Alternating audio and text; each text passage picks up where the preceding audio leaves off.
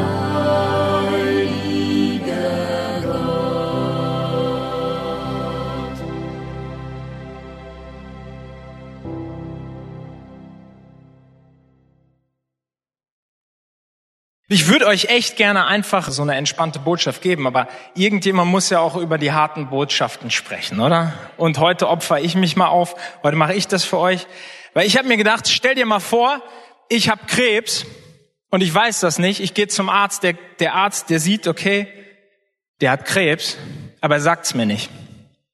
Das wäre hart, oder? Der sagt mir, hey, Tobi, alles in Ordnung, geh nach Hause, leb dein Leben, alles ist gut. Und irgendwann kriege ich raus, ich habe Krebs. Dann komme ich zu ihm und sage, warum hast du mir nicht gesagt, dass ich Krebs habe? Ja, komm, Krebs ist überbewertet. Halb so wild. Den kann man rausschneiden. So viele Menschen in Deutschland haben Krebs. Früher oder später kriegt jeder mal Krebs. Alles gut. Du musst nichts machen. Leb dein Leben. Toller Arzt, oder? Er ist nicht mein Arzt, keine Sorge. Aber versteht ihr, was ich meine? Wenn ich von hier vorne immer nur euch sage, alles ist gut, alles ist toll, alles ist schön, dann bringt uns das nicht weiter. Ich bin ein Mensch, ich mag Kritik eigentlich. Also auch nach der Predigt. Wenn mir jemand Kritik gibt, bin ich offen dafür. Ich mag Kritik, weil ich dann was verändern kann. Weil ich dann weiß, wo ich stehe. Mir kann jemand tausendmal sagen, ich finde dich toll, ich finde dich gut, du bist super. Aber innerlich, wenn er weggeht, erzählt er jemand anders, wie ich tatsächlich bin.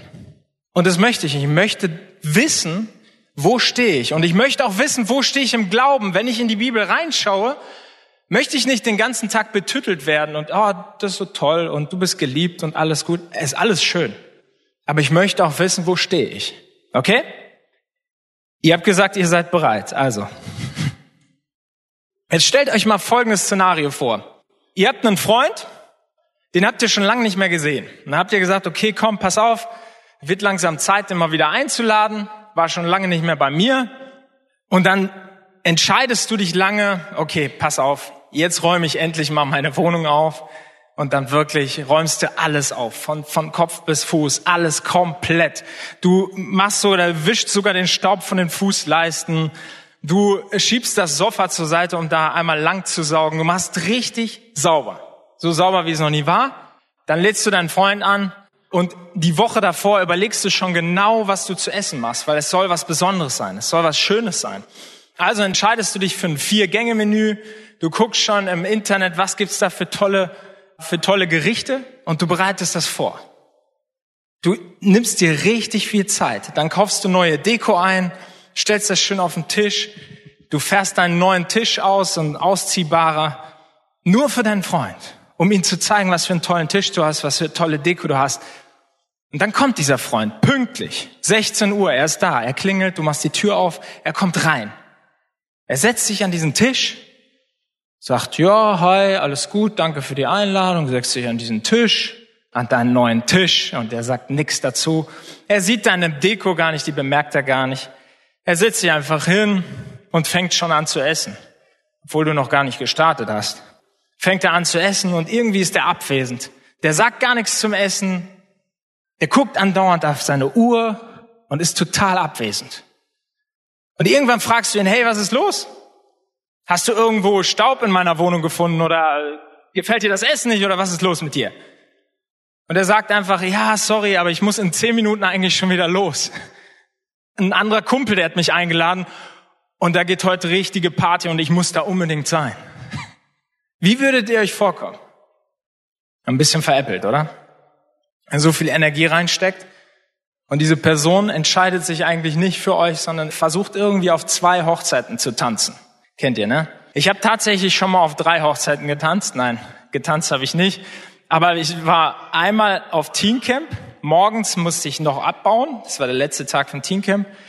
Dann bin ich zu einer Hochzeit nach Blomberg gefahren, habe da gesungen und gespielt. Und dann bin ich zur zweiten nach Fenne gefahren und habe da auch nochmal gesungen. Ich kann nicht Nein sagen, das ist das Problem. Deswegen habe ich versucht, alles mitzunehmen. Letztendlich, abends lag ich so im Bett und dachte mir, warum hast du das eigentlich gemacht? Du hättest eigentlich dich für eine Sache entscheiden müssen und den Rest einfach links liegen lassen. Aber manchmal sind wir so, ne? Wir versuchen alles mitzumachen. Manchmal werden wir zu zwei Sachen eingeladen, die mega toll sind. Und wir wissen gar nicht, wofür entscheiden wir uns eigentlich. Wir haben diese Einladungskarten nebeneinander liegen und überlegen dann, was, wo gehen wir jetzt eigentlich hin? Ah, die Hochzeit wird aber richtig gut. Die haben richtig Kohle, die hauen richtig einen raus. Und so überlegen wir dann, wo gehen wir eigentlich hin? Das Problem ist, wenn wir im Glauben das Gleiche machen, dass wir uns nicht wirklich entscheiden können, sondern sagen, okay, ich mache ein bisschen hiervon und ich mache ein bisschen hiervon. Ich muss mich ja nicht festlegen. Ich kann mich ja einfach in die Mitte stellen. Ich gehe Sonntag zur Kirche. Ich lese auch mal die Bibel und ich bete auch mal. Und eigentlich bin ich ja ein Christ. Aber ich kann ja auch mal das machen, was mir gefällt. Ich kann ja auch ein bisschen für mich leben. Ich will euch mal ein krasses Beispiel aus der Bibel geben, ja? Ich will wirklich nicht unsere Gemeinde mit dieser Gemeinde vergleichen, aber ich gebe euch das Beispiel, damit ihr daraus lernen könnt oder dann wir daraus lernen können. Und zwar gab es die Stadt Laodicea. Laodicea war eine sehr wirtschaftlich sehr gut aufgestellte Stadt. Sie hatten ein starkes Bankwesen, also die Leute waren wohlhabend. Eine Kleiderindustrie war sehr stark ausgeprägt. Die Leute, ich weiß nicht, ob die Vorreiter für die Mode waren, auf jeden Fall kannten die sich aus mit Klamotten und haben selbst Klamotten hergestellt. Und sie kannten sich mit Augenheilkunde aus. Also haben verschiedene Salben hergestellt. Und in dem Bereich waren die auch ziemlich gut. Und da in diesem Ort, Laodicea, gab es eine Gemeinde. Und zu dieser Gemeinde spricht Jesus. In Form eines Briefs spricht er, und das kann man lesen in Offenbarung. In Offenbarung 3.15 heißt es, ich weiß, wie du lebst und was du tust. Ich weiß, dass du weder kalt noch warm bist. Wenn du doch das eine oder das andere wärst, aber weil du weder warm noch kalt bist, sondern lauwarm, werde ich dich aus meinem Mund ausspucken. Du sagst von dir selbst, ich bin reich, ich habe alles in Überfluss, es fehlt mir an nichts. Und dabei merkst du nicht, in was für einem jämmerlichen und erbärmlichen Zustand du bist. Arm, blind und nackt. Fällt euch was auf? Arm, blind und nackt. Was fällt euch auf? Ich habe gerade gesagt, Laodicea hatte ein starkes Bankwesen, die waren reich. Sie kannten sich mit Augenheilkunde aus. Er sagt, ihr seid blind. Und sie hatten eine Kleiderindustrie. Und er sagt, ihr seid nackt. Ihr glaubt, ihr habt die Dinge im Griff. Aber geistlich gesehen seid ihr nackt, arm und blind. Schon hart, was hier Jesus sagt. Und dann sagt er folgendes, ich rate dir, kaufe bei mir Gold, das im Feuer gereinigt wurde, damit du reich wirst und weiße Kleider, damit du etwas zu anziehen hast und nicht nackt dastehst und dich schämen musst. Kaufe auch Salbe, streiche sie dir auf die Augen, damit du weder sehen kannst. Und dann sagt er folgendes, das sind zwar harte Worte, aber so mache ich es mit allen, die ich liebe. Ich decke auf, was bei ihnen verkehrt ist und weise sie zurecht. Darum mache Schluss mit deiner Gleichgültigkeit und kehre um. Merkst du nicht, dass ich an der Tür stehe und anklopfe? Wer meine Stimme hört und mir öffnet, zu dem werde ich hineingehen und wir werden miteinander essen. Ich mit ihm und er mit mir. Was meint Jesus mit dem Gold, wenn er sagt, kaufe bei mir Gold? Du hast zwar Gold, aber das ist wertlos. Kauf bei mir Gold. Damit meint er, dass wir nicht abhängig sind von irdischem Reichtum, sondern von ihm, Abhängigkeit von ihm, Vertrauen zu Gott.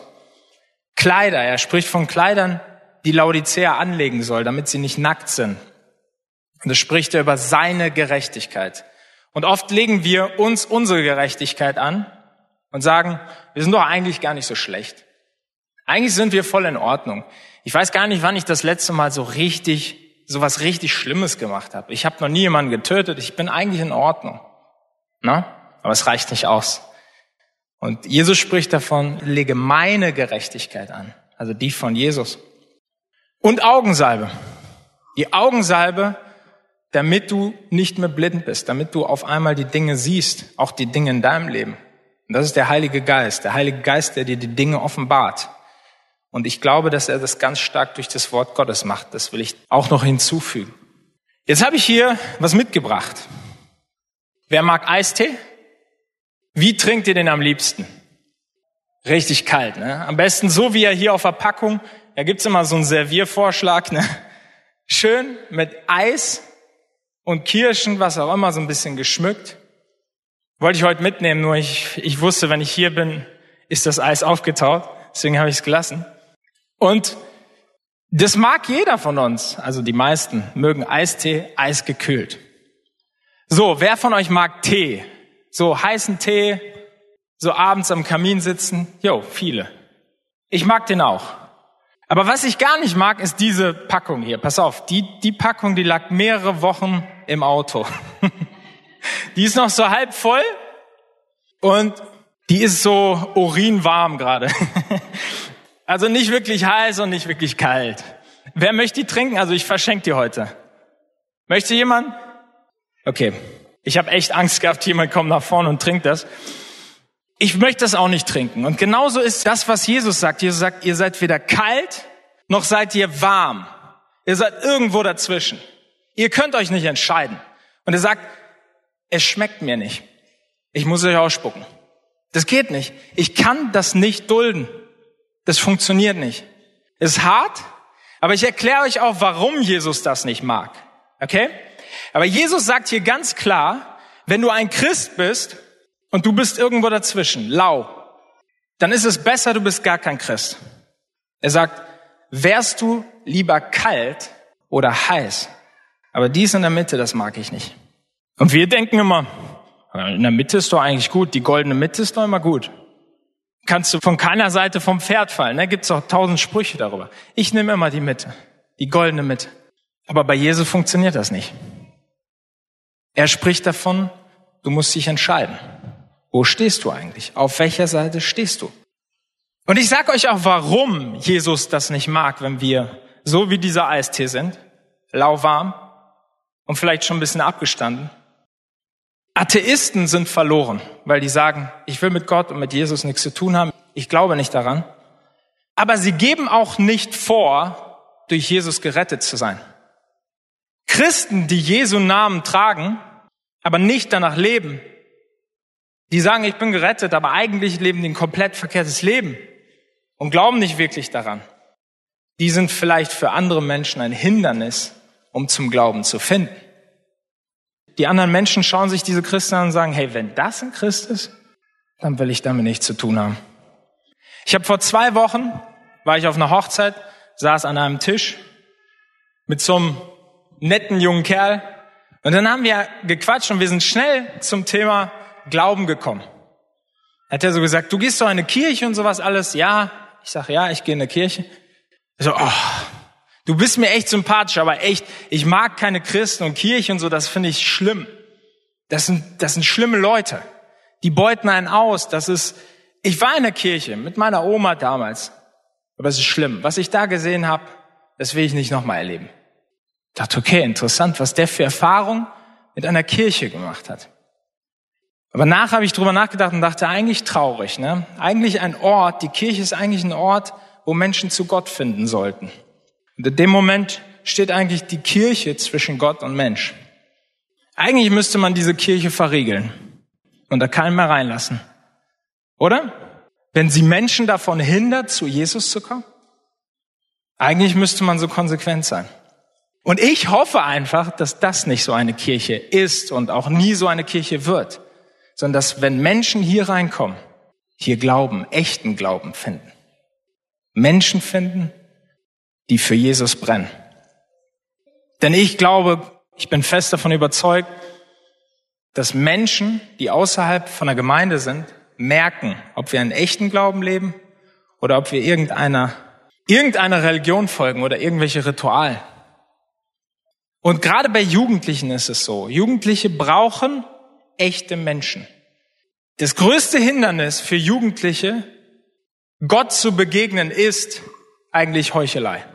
Ich habe mit voll vielen gesprochen, die in der Kindheit im Gottesdienst saßen, neben ihren Eltern, haben der Predigt zugehört. Die kannten alles. Die wussten alles. Aber im jugendlichen Alter sind sie raus aus der Kirche und haben ihr eigenes Leben geführt und wollten mit Gott und Kirche und dem Ganzen nichts mehr zu tun haben.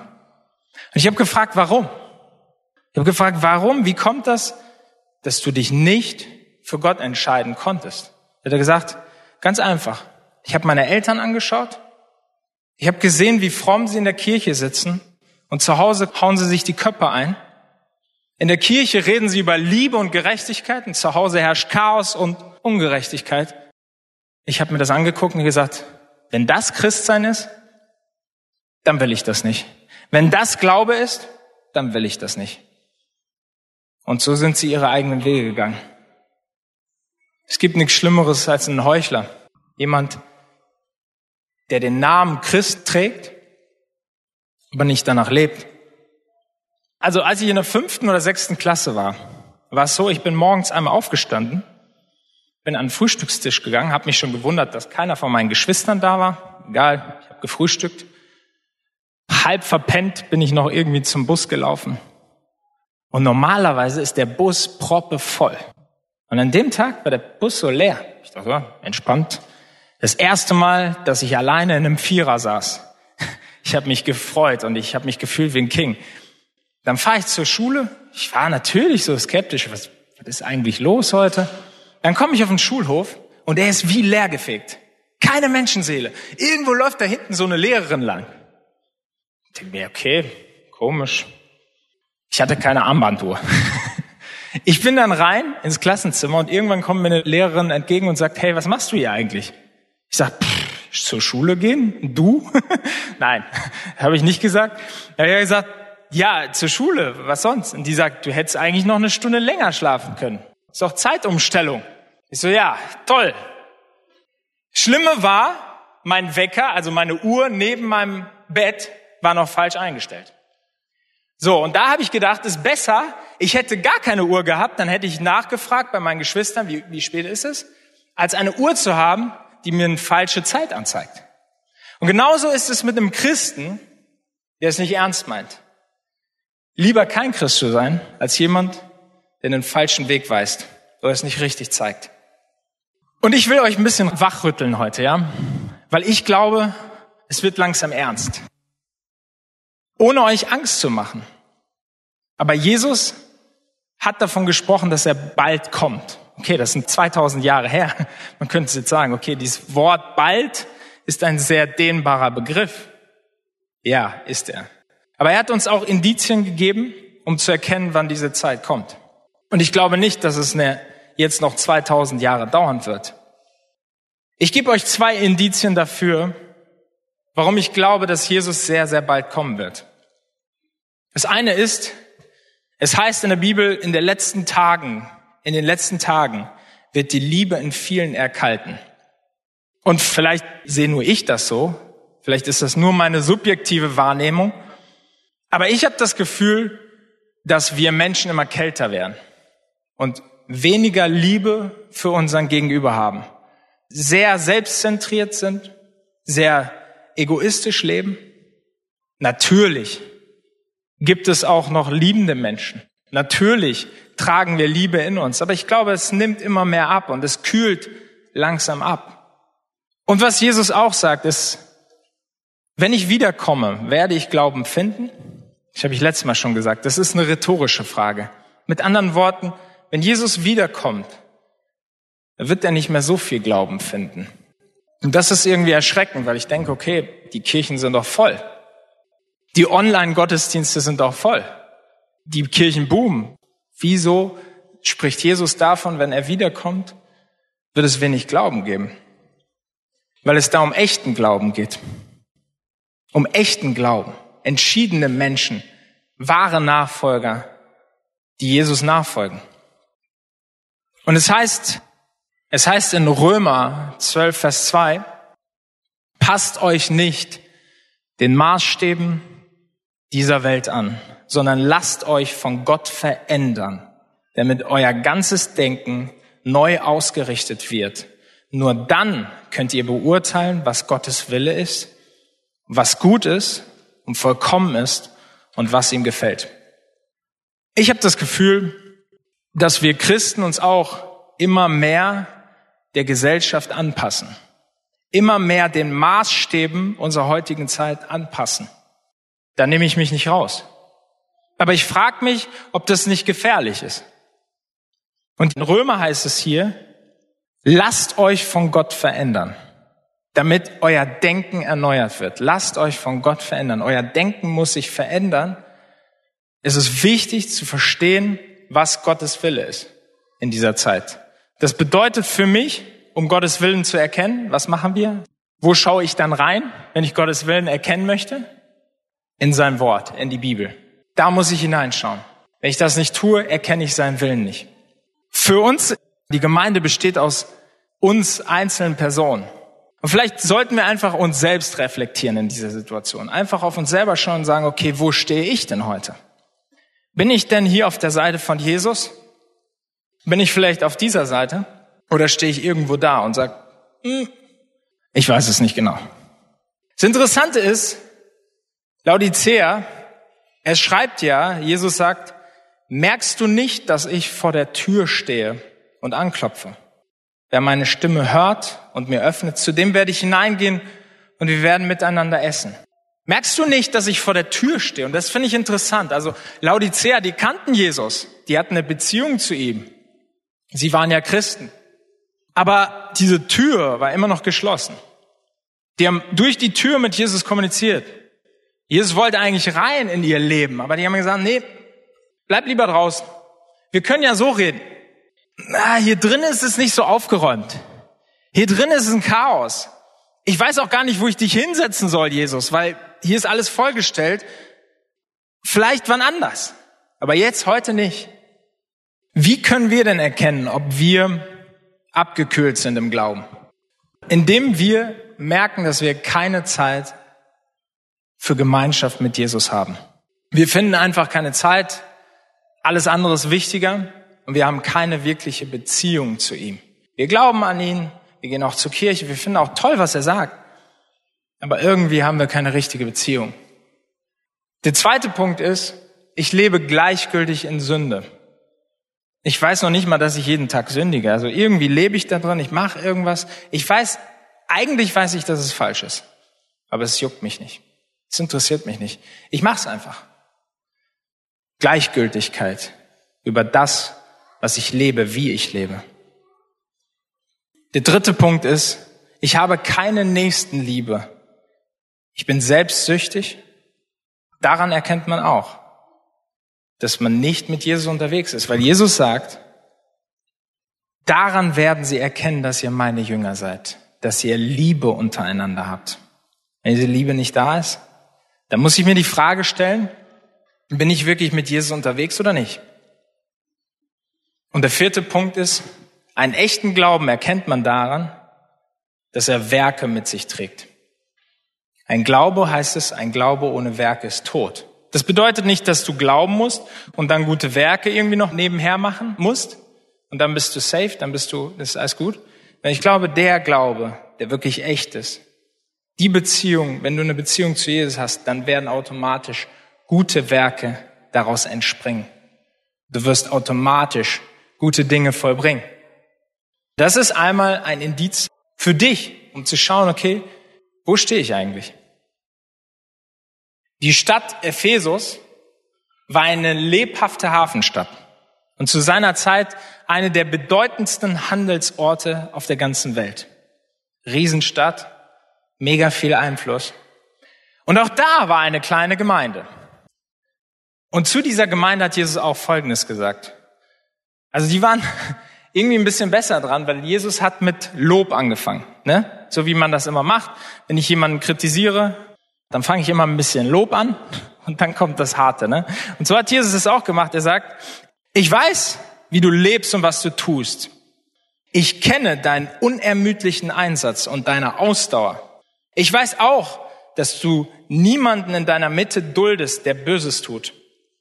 Und dass du die prüfst, die du als Lügner entlarvt hast, die behaupten, Apostel zu sein und es gar nicht sind.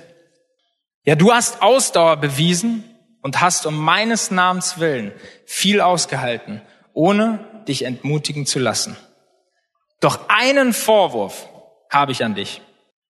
Also Jesus fängt hier an mit tollen Dingen. Er sagt, ihr als Gemeinde, ihr seid gut aufgestellt. Ihr macht viele Dinge richtig und die macht ihr auch richtig gut. Aber eine Sache, die bemängel ich an euch. Und dann schreibt, sagt er, doch einen Vorwurf muss ich dir machen. Du liebst mich nicht mehr so wie am Anfang. Erinnerst du dich nicht, wie es damals war? Wie weit hast du dich davon entfernt? Und dann sagt er, kehre um und handle wieder so wie am Anfang. Wenn du nicht umkehrst, werde ich mich gegen dich wenden und dein Leuchter von deinem Platz stoßen. Boah, hart, ne? Ich habe euch gewarnt. Ist hart, was Jesus hier sagt. Er sagt, eigentlich seid ihr eine perfekte Gemeinde, aber ein Problem habt ihr. Und das ist, ihr liebt mich nicht mehr. Es ist ein gravierendes Problem. Weil es geht Jesus um Beziehung. Er möchte Gemeinschaft mit uns haben. Und wenn wir alles drumherum richtig schön machen, reicht das nicht aus. Er möchte Gemeinschaft mit uns haben. Das ist so wichtig. Diese erste Liebe, die wir gespürt haben, als wir uns für ihn entschieden haben. Diese Liebe will er in uns sehen, ein Brennen für den Glauben, für ihn. Und dann kommt es, kehr um. Wenn du es nicht tust, wende ich mich gegen dich und werde deinen Leuchter von dem Platz stoßen. Ist hart, oder?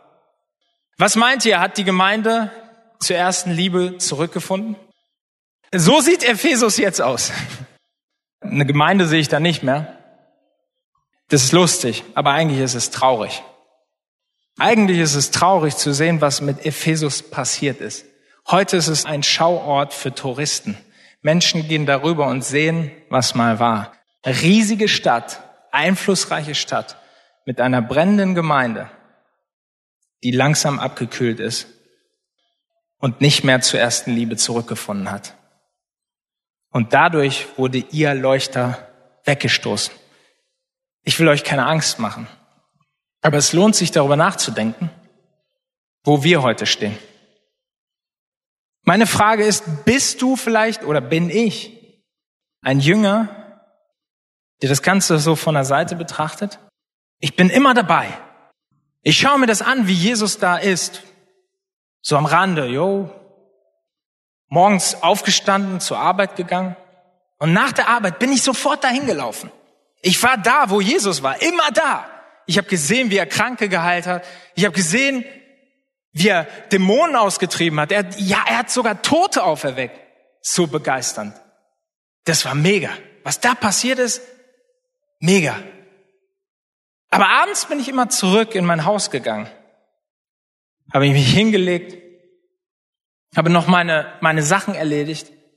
Und eines Tages kam Jesus zu mir und hat gesagt, willst du mir nachfolgen? Und ich habe gesagt, das alles aufgeben? Nee. Ich guck dir von der Seite zu, das ist ganz nett. Es ist ganz nett, dir zuzuschauen, wie du das Ganze machst. Ich finde das mega, was du da bewegst. Auch was du sagst, ist sehr inspirierend und ich denke abends darüber nach. Aber so ganz? Nee, das kann ich nicht. Es gibt eine Situation, wo genau das beschrieben wird. Jesus steht mit Hunderten von Jüngern da. Alle sagen, yo, wir sind bei Jesus, sie haben ihm gefolgt, ohne Ende. Überall, wo er war, waren sie auch. Und einmal sagt er ein paar Worte, die den meisten nicht gepasst haben. Viele haben sie nicht verstanden. Und dann fangen an, die ersten sich von dem Platz wegzubewegen. Und die anderen gehen und noch mehr gehen. Und irgendwann ist dieser Platz fast komplett leer. Da stehen nur noch so zwölf Jünger stehen da mit gesenktem Haupt und überlegen noch so, gehen wir vielleicht auch oder nicht? Ich weiß es nicht, wie das war, aber Jesus sagt, wollt ihr nicht auch gehen? Die sagen, wohin? Wohin sollen wir gehen? Wir haben erkannt, dass du Worte des ewigen Lebens hast. Wir haben erkannt, dass bei dir was anders ist. Wo sollen wir hin? In unser altes Leben? In unser trostloses Leben zurück? Diese zwölf sind bei Jesus geblieben. Sie sind nicht abends zurück in ihren Häusern gegangen. Sie haben Jesus gefolgt auf Schritt und Tritt, egal was das bedeutet hat. Meine Frage ist, welche Art von Jünger bist du? Was für Schritte können wir machen? Wenn wir merken, okay, Der Heilige Geist spricht zu uns und sagt, hey, eigentlich stehst du irgendwo dazwischen. Du hast dich vielleicht mal für Jesus entschieden, aber das, was du heute lebst, ist eigentlich ein Glaube in Lauheit. Was kannst du tun? Ich will dir vier Punkte an die Hand geben. Das eine ist, tue Buße, das sagt er auch zu den Gemeinden, tue Buße und kehre um. Jesus hat Vergebung für dich. Das ist der erste Schritt. Der zweite Schritt, den du tun kannst, ist, entscheide dich heute neu für eine intensive Beziehung zu Jesus und öffne ihm endlich die Tür zu deinem verdreckten Zimmer. Mach ihm endlich die Tür auf. Er wird sie nicht eintreten. Jesus hat alles getan, um das aus der Welt zu schaffen, was zwischen dir und ihm steht. Er hat alles getan. Er ist ans Kreuz gegangen, um für deine Sünden zu sterben. Er ist ans Kreuz gegangen, um das wieder hinzubiegen, was wir verbockt haben. Das Einzige, was dich und Jesus noch trennen, ist diese Tür. Aber das ist deine Tür. Das ist deine Tür, die du öffnen musst, um ihn hineinzulassen. Und du kannst dein Leben weiter so führen und sagen, Jesus, ich lass dich vor der Tür stehen. Wir kennen uns ja. Wir verstehen uns ja. Es funktioniert ja offensichtlich. Oder du kannst ihn hineinlassen und mit ihm das Abendmahl halten, mit ihm Gemeinschaft haben, mit ihm eine intensive Beziehung haben. Und das wünsche ich dir.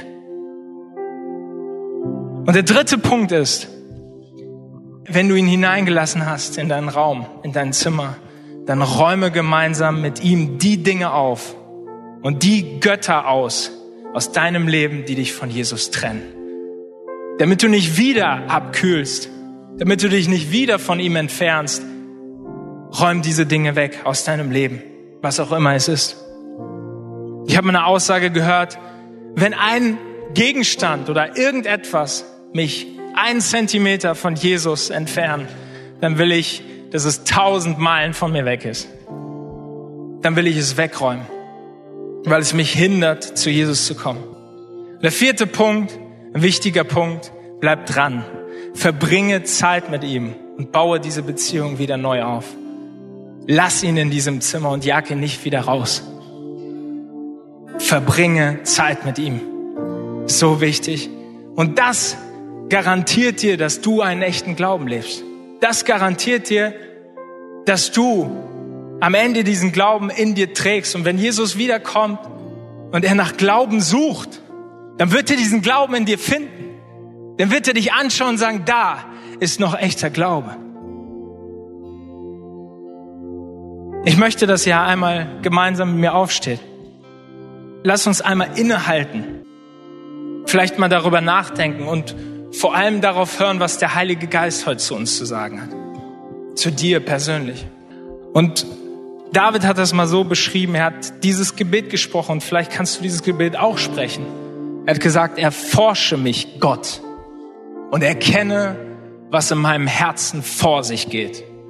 Prüfe mich und erkenne meine Gedanken. Sehe, ob ich einen Weg eingeschlagen habe, der mich von dir wegführt und leite mich auf dem Weg, der ewig Bestand hat. Lasst uns gemeinsam beten und nehmt euch diese Zeit, darüber nachzudenken, was hast du zu verändern und treff heute die richtigen Entscheidungen.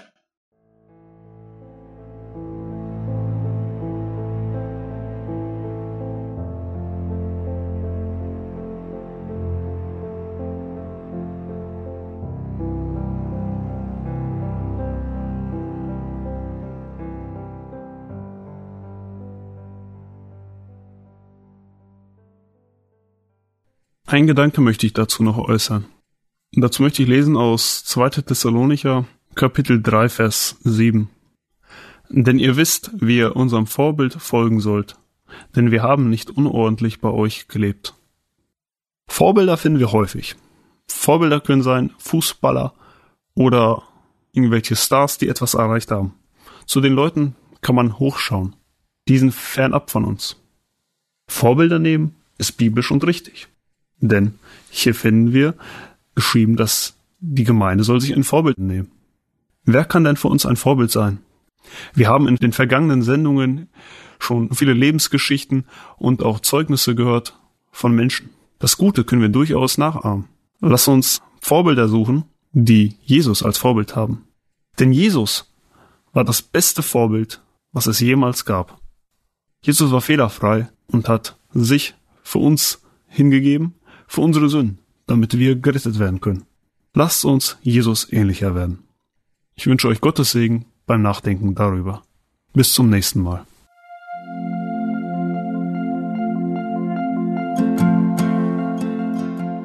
Schön, dass du heute dabei warst. Wenn es für dich ein Segen war und du etwas mitnehmen konntest, dann teile Deep Talk gerne mit deinen Freunden und fühle dich frei, auch uns ein Feedback zu schreiben. Wir würden uns da sehr darüber freuen. Wenn du heute zum ersten Mal dabei warst oder eine Sendung verpasst hast, kannst du alle vorherigen Sendungen auf Spotify oder auf Soundcloud finden. Mehr Infos über Deep Talk oder Segenswelle allgemein findest du auf www.segenswelle.de oder auf unserem Instagram-Feed, auch unter Segenswelle zu finden. Falls du Fragen und Anregungen, zum Beispiel Themenvorschläge hast, schreib uns gerne. Wir wünschen dir noch eine gesegnete Woche mit den Worten aus Kolosser 3, Vers 17. Und was immer ihr tut, in Wort oder Werk, das tut alles im Namen des Herrn Jesus und dankt Gott dem Vater durch ihn.